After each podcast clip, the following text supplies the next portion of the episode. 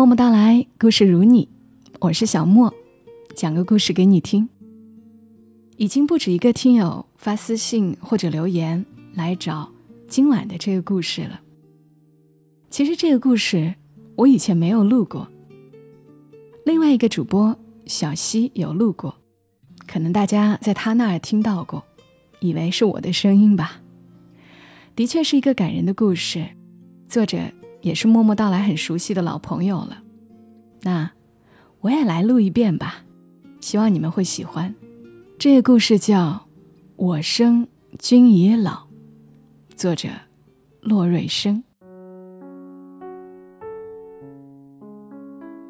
我第一次见到他时，他三十岁，我十六岁。许多年后，我看电影《西西岛的美丽传说》时，哭；看《朗读者》时，哭；看刻在长沙窑上的诗，我也哭。我花了那么久的时间，却似乎一点都没长大。我变得伤感，最终成为了一个似乎不会长大的沉默的男人。我是一个贫穷而不幸的孩子。父母在我很小时便双双故去，因为一场车祸。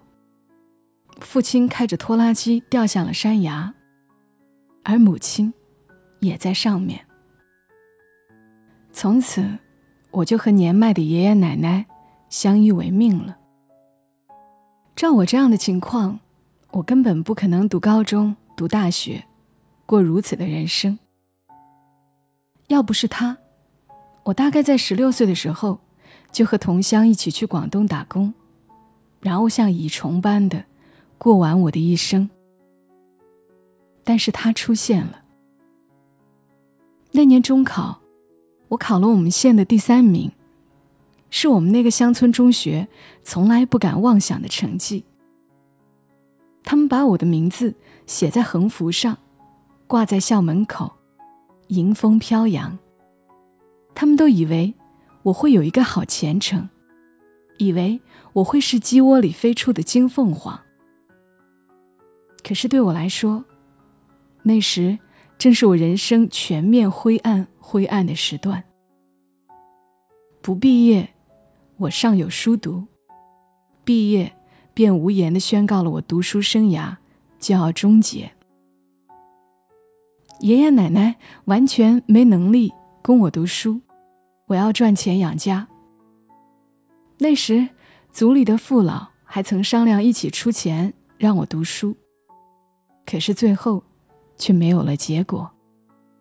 他们可以出一次的钱给我，可是后面呢？大学呢？那时候，谁家都没钱。于是我开始准备去广东。那时我真是感觉人生无望，因为不能再读书而整夜整夜的睡不着，就是睡着也会被噩梦惊醒。那时候我甚至想过去死。没人知道我多么爱读书，没人知道我多么不甘心这样的命运。我要去打工的消息，不知为何被我们学校的校长知道了。他来了我家很多次，给我们说道理，也把我们家族的父老拉来，甚至说他也会支持我读书。这个方法。看似可行，不过我拒绝了。我违心的给他说：“是我自己不想读书了。”其实，说这句话时，我的声音早就暗哑了，心堵得要死。可是我知道，我没法欠这么多人。校长说：“可是你的成绩这么好啊，怎么能不读书呢？”我真佩服自己啊！就是那么想哭，我也忍住没哭出来。我坚决的摇了摇头，然后走出去了。我和同乡一起去车站时，我的心情低落到极点。我想过要走出去的，但是没料到是这种方式。我真想过跳下火车，摔死在铁轨上。可是我终究和同乡一起到了车站。但就在要上车时，校长骑着摩托车截住了我。他气喘吁吁，声音高扬的喊：“白狼，你读书不要钱了，去读书吧！”我听得一愣一愣的，还一个劲儿的往车里钻。校长一下子急了，忙跑进去将我拽下来，对我说：“不准去打工，去读书。钱的问题解决了，解解决了。”我糊里糊涂的问：“校长说，有人答应资助你了，能让你读到大学毕业呢。是是谁？你要和他见面呐，见了你就知道了。”我于是被校长拖了回去，整个路上我都是稀里糊涂的，像是做了一个梦。我不知道那将会是我们的第一次见面，我不知道，就是你来改变我的命运，将我从命运的深渊里拖出来的。我过了很久才搞清楚状况，原来是校长将我的情况告诉了别人。然后别人告诉了他，于是在我要去打工的那天，他打来了电话，说要资助我。我一直以来自尊心和自卑心都同时到了顶点，可是对于这样的资助，我依旧满怀感激。我从没有想过，世界上还有这样的温情。听校长说他要来看我，于是他来了。从省城千里迢迢的来到我们这个小镇。他来的那天，天气很好，天空万里无云。我穿上了唯一一件衬衫，去学校见他。在校长的办公室门外面，我就听到了他和校长的谈话声。于是我陡然紧张起来。我敲了敲门，校长让我进去。于是我推门进去，然后我看到了他。他坐在藤椅上，穿着白色的衬衣，衣尾扎在裤子里，紧身的牛仔裤，下面是一双白色的运动鞋。头发扎了起来，额头上还有汗。他看上去一点都不像三十岁。她很漂亮。我嗫嚅着，不知道该说什么。他站起来，笑了笑，说：“你就是白朗吧？”我点了点头。长得挺帅气的呀。他笑着说：“他的声音很好听。”校长说：“这就是你的资助人，苏云逸，苏小姐。叫我云姨吧。”他对慌乱的我说：“我低着声音喊了他一声‘云姨’，他又笑起来。那天我们在校长办公室谈了很多话，他问我家里的情况，问我的情况，还问我父母过世时的情况。自然，他很聪明，他都是以聊天的方式问的，我一点都没知觉。”我憋在心里好久的东西，都给他说了。不过，这并没有消除掉我的拘谨和难堪。我那时一定低微到了尘埃里。在他说我会资助你读完大学时，我突然说：“云姨，我给你打张欠条吧，我毕业后会把这些钱还给你的。”我的话让他和校长都很诧异，他们盯着我看了好一会儿，云姨才笑着说：“你把这张欠条打在心里吧，如果那时你真挣了钱要还给我，我会很开心的收下的。”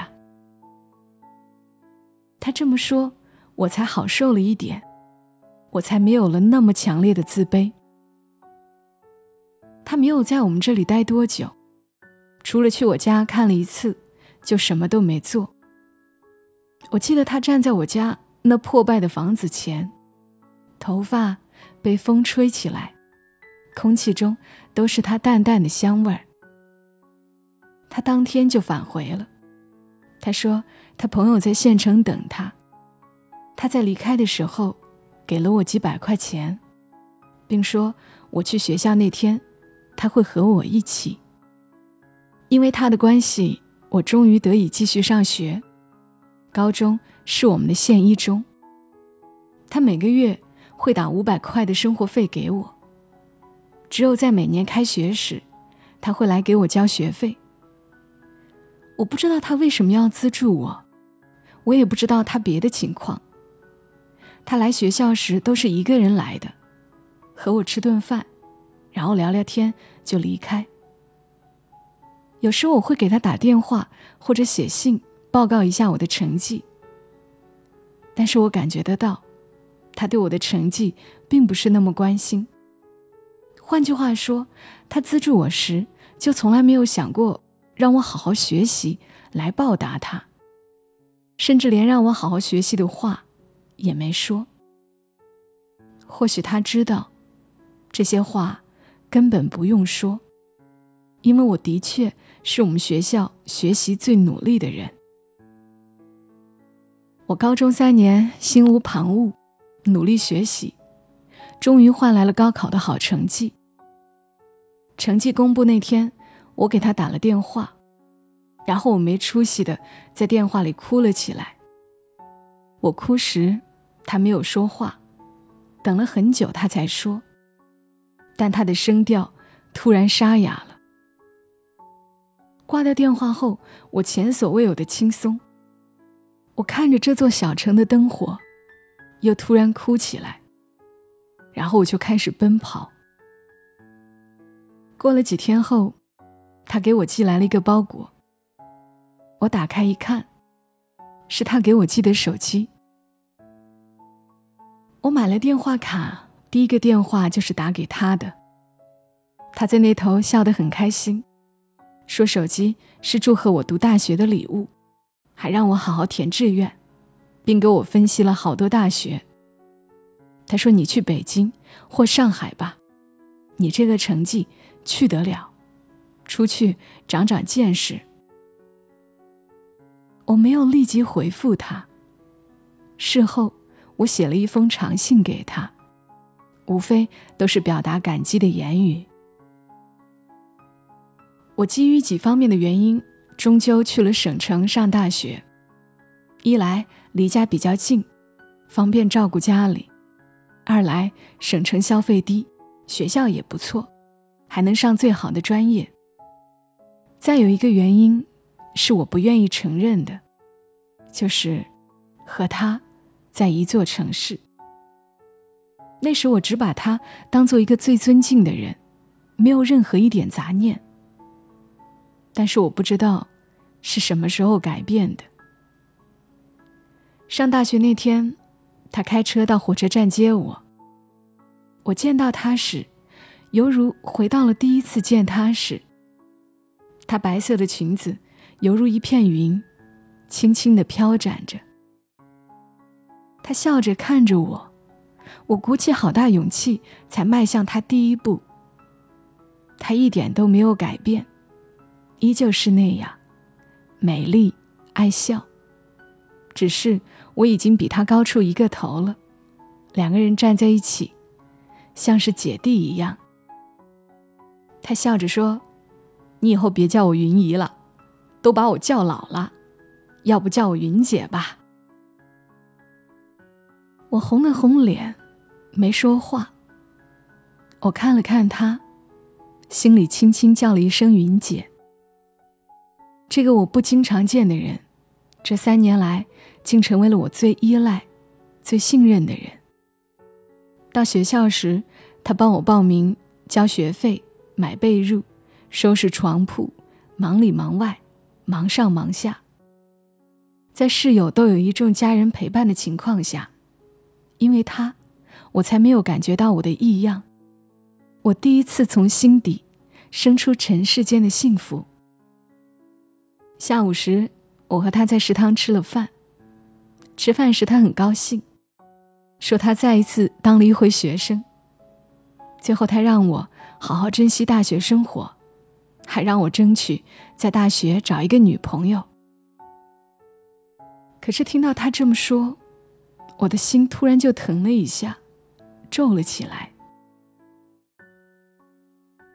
在他离开时，他告诉我他放了一千块钱在我的书包里，让我别弄掉了。我忙说：“这不行，生活费你都打我卡上了。”正要追上去还给他时，他冲我挥了挥手，开着车走了。他开始维护我小小的自尊心了。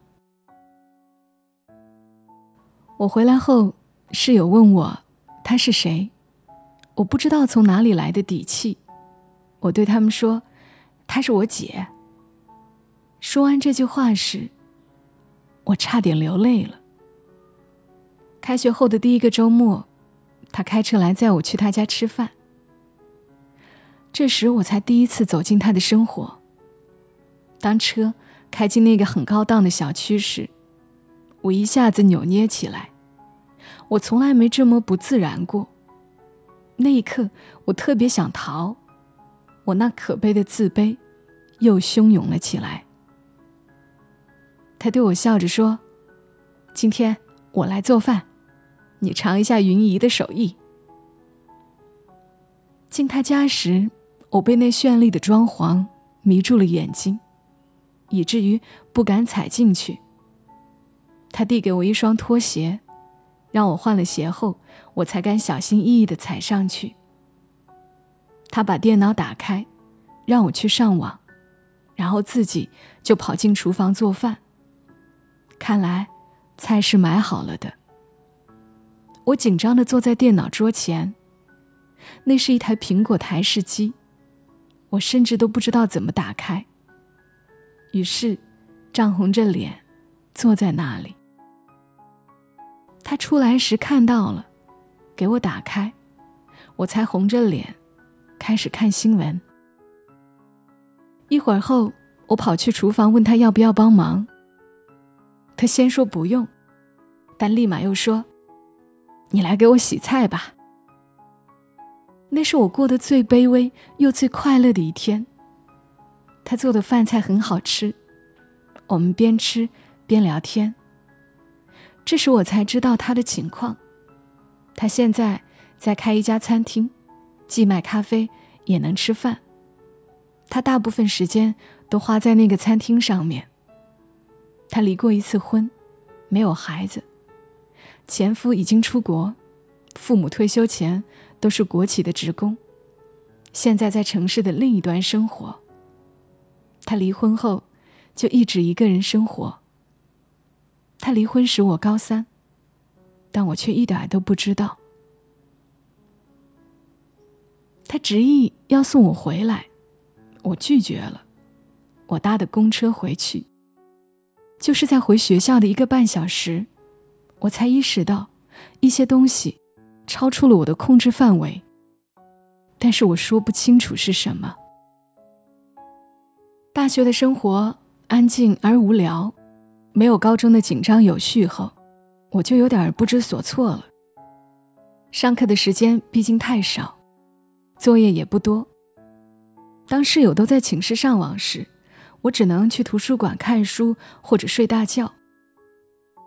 这么过了两个月后，我终于决定要去找份工作，而我也找到了一份辅导小学生的家教，钱不多，周末两天辅导，一天三个小时。他知道我当家教后，开始还有点生气，问我是不是生活费不够，我连连说不是，最后。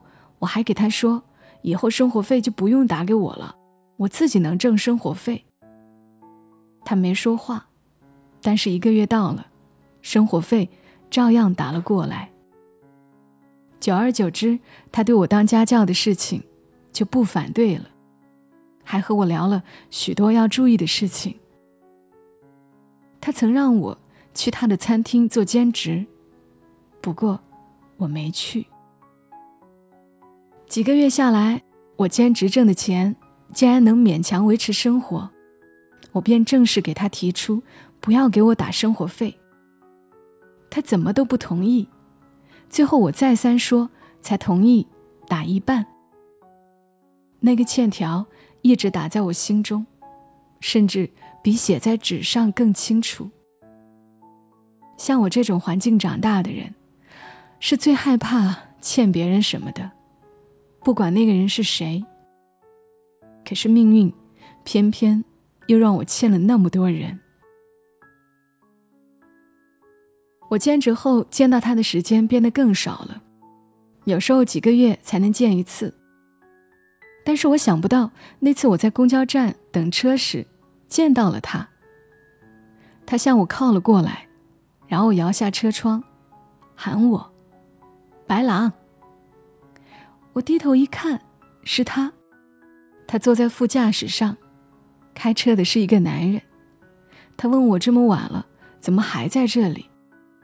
我说：“现在我在肯德基兼职，下班都这个点。”他看了看旁边的肯德基招牌，问我是不是在那家。我点了点头。他让我上车，他送我回去。我摇了摇头，说我等的车马上来了。这时，旁边那个男人问他：“我是谁？”他说：“是我弟。”男人笑着说：“没听过你有弟弟呀。”他就装作没听见，继续要我上车。这时，我感觉到了一种深深的委屈，或者说，是被什么伤害到了。我的车来了，我说，然后我对他挥了挥手，就跑向了公交车。在上公交车时，我感觉我的鼻子。酸的厉害。那个男人是她的新男朋友，相亲认识的。他第二周就来我上班的肯德基等我，然后我们吃饭时，他告诉我的。那时是我第一次鼓起勇气，我问他：“你爱他吗？”他愣了一下，才说：“爱不爱有什么关系呢？我三十五岁了。”那一刻，我的心呼的一下就疼了。我默默的喝着东西，许久后我才说：“云姨，我自己也能够挣学费了，以后学费我就自己出吧。生活费在一年前我就劝服他不要给了。他很诧异，一会儿才说：‘好吧，要是不够。’”你给我说，我有些负气的说：“不够的话，我可以申请助学贷款。”这下他没话了，他点了点头，默默的吃着东西。在那一刻，我又是怜惜他，又是可怜他。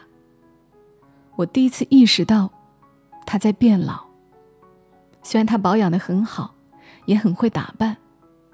除了眼角有丝鱼尾纹外，脸还是那么丰润好看。可是我知道，他已经在变老了，而我，都大三了。那时，有个女生和我走得很近。我将这个消息告诉了她，她有些吃惊，看了看我，许久才说：“这样很好。”我突然问他说：“云姨，我可以叫你姐吗？”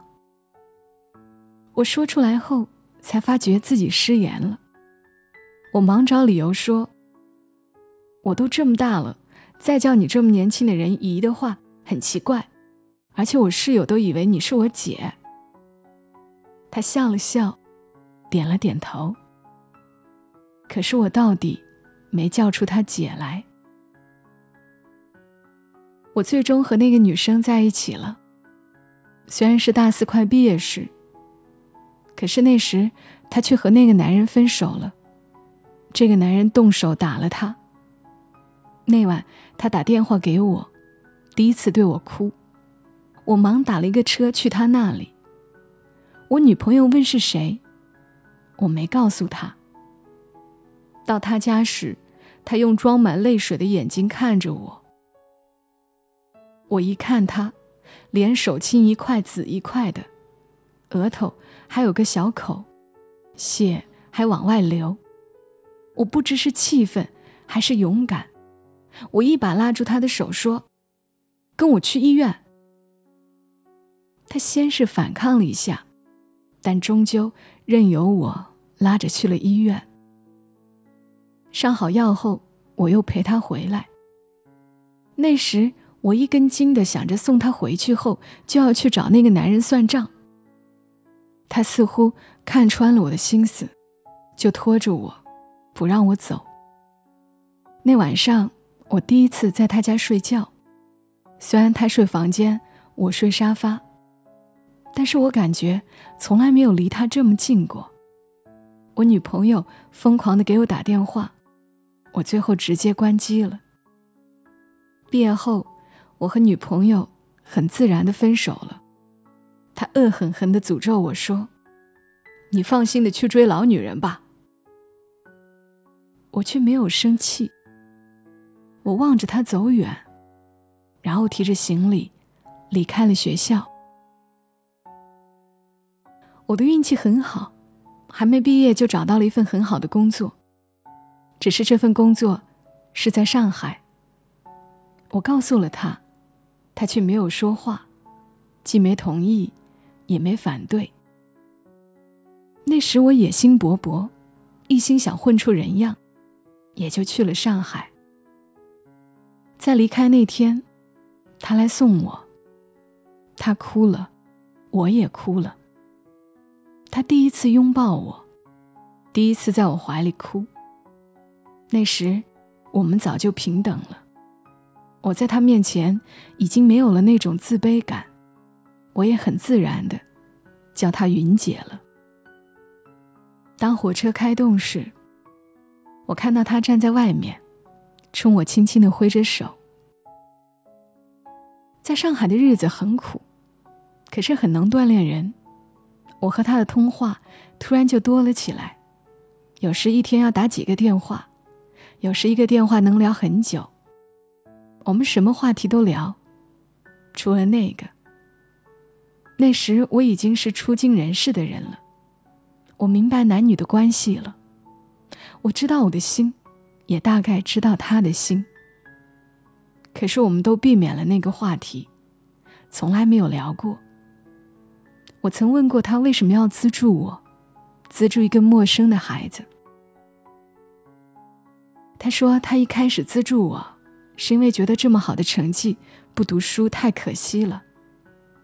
可是，在见过我后，他觉得和我很有缘，然后就更加决心要资助我了。”我说：“要不是你，我估计会在广东的某个城市的工厂里。谢谢你，你改变了我的命运，你给了我未来。”他却哭了，哭得说不出话来。我开始考虑回省城，回去报答他。可是就在这个时候，我接到了他的电话，他说他要结婚了。那时我来上海，已经五年，他四十岁了，而我也只能强忍着悲痛，对他说：“祝你幸福。”于是我回去的想法彻底打消。那晚上，我和一个陌生的女人发生了关系。可是做的时候，我脑海里全是她的样子。我和她约定不再联系了。她说她害怕，她控制不住。我给她提过很多次要把钱还给她，但是都被她拒绝了。她问我。是不是要这么着急撇清我和他的关系？我哭着对他说：“撇不撇清关系有什么区别？你结婚后，我们反正都不联系了。”他一字一句地说：“我要你记在心里，把我记在你心里，就像你将那张欠条记在心里一样。”这是他对我说过最直白的一句话。可是，一切都晚了。穷穷尘世，我又孤身一人。可是，他没能结成婚。他在婚前检查时查出了肝癌。那个男人因此拒绝和他结婚，并消失得无影无踪。我知道这个消息后。没有呼天抢地，反而很平静。我收拾好东西，退了房子，辞了工作，将所有的存款都取了出来。离开上海时，我上司问我说：“你在上海肯定有很好的前程，你回去能干什么？”我说：“有一个人需要我。”于是我回去了。那时他已经在医院住院，开始接受化疗，因为脱发，后来直接把头发剪掉了。他知道我回来后怎么都不见我，我去了无数次医院，都被他拒绝了。但当我有一次硬闯进去后，发现他已经戴着帽子，还铺了一点粉，安静的坐在床上等我。他说。为了我的前程，他不能见我。但是为了他自己，他想见我。我在他面前哭得像个孩子，我在他面前就从来没长大过。他摸着自己的后脑勺问我：“我是不是不好看了？”我说：“你永远是第一次在校长办公室见到的人。”那个穿着白衬衣、额头上挂着汗、浑身散发着香气的女人，她笑了笑说：“投资你，还真没投资错呢。”于是我们笑了起来。他的父母对于我的出现采取的是一种默认态度，我觉得这样很好。我在这座城市重新找了工作。由于之前有上海不错的经历，在这座城市竟然找了一个不错的工作，各方面都不错。我一有时间就来陪着他，陪他说话，给他念书。他化疗时，我就在外面咬紧牙关；他痛苦的直呻吟时，我就拼命忍住想冒出来的泪水。我和他最后的时光过得很幸福。原谅我把我和他最后一段时光说的这么草草。这是我心底既明媚又忧伤的光。我要尘封在我心里，永远，永远。他是在一个晚上死去的。那天白天他回光返照，特别有精神。他要我带他出去转转。我不同意。他就非逼着我，然后我就只好带着他出去了。我们去的地方是我的大学，我开着车载着他，一路上泪水不断的涌出来，无数次遮住我的眼睛。我无数次想，就算撞死，就撞死算了，和他一起离开这个世界，在另一个世界陪着他。他这时在后面轻轻地唱起歌来，是一个我没有听过的旋律。到学校后，我猛地想起前生世事，不禁热泪盈眶。他安慰我，叫我不要伤心。在回去的时候，我终于听清楚他哼的是什么。他哼的是长沙谣上的诗：“君生我未生。”我生君已老。他一向有音乐天赋，他将这首诗谱上了曲。唱完后，他悠悠地说：“要是早一点，该多好。我的泪水再也抑制不住，无声的流了出来。还没到医院，在我开车时，他的头就突然偏在了我的肩膀上，再也没有抬起来了。